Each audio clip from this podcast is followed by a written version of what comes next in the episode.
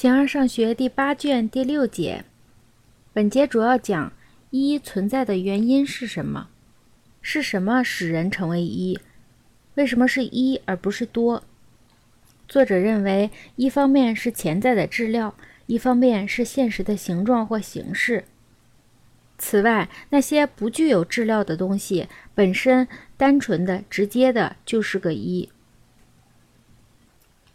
简而上学第八卷第六节，关于所说的难题，即关于定义和数目。一存在的原因是什么？那些具有许多部分的，并不是集合的全体，而是在部分之外的某一整体，都有某种原因。在许多物体之中，其成为一的原因，有的是接触，有的是粘合，或其他诸如此类的属性。而定义是一个说明。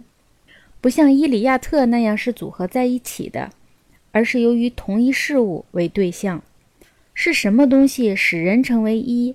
为什么是一而不是多？例如是动物和两足的，特别是像有些人说的那样，有某种动物自身和两足自身。为什么人不是那些自身？为什么人并不是由于分有人，也不是由于分有一而存在，而是分有两者？动物和两足。总而言之，人并不是一，而是多。动物和两足。按照这种方式进行下去，用习常的方式来规定和说明，显然是无法回答问题和解决困难的。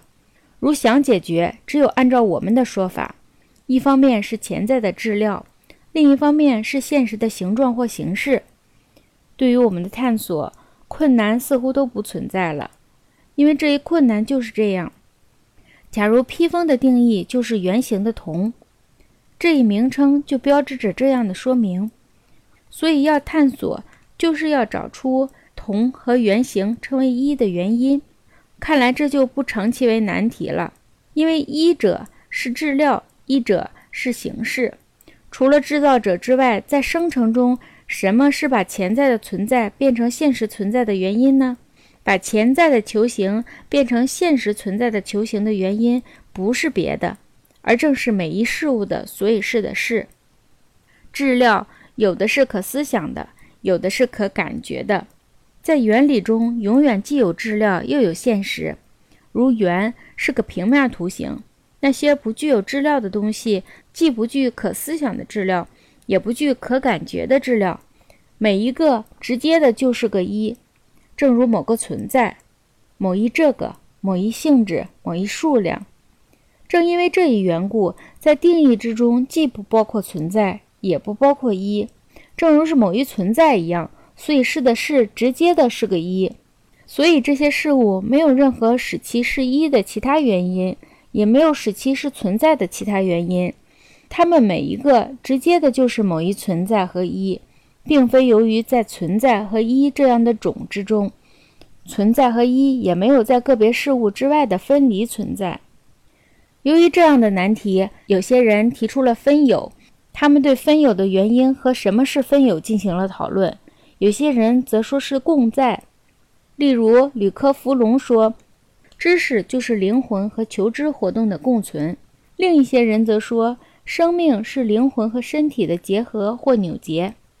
这同一道理适用于所有的情况，因为是健康的，就是灵魂和健康的一种共在和结合或扭结。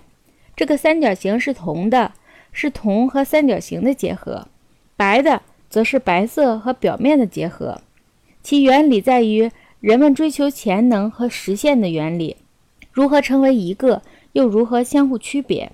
正如我们所说，最近的终极质料和形式是同一回事。不过，一个是潜在的，一个是现实的。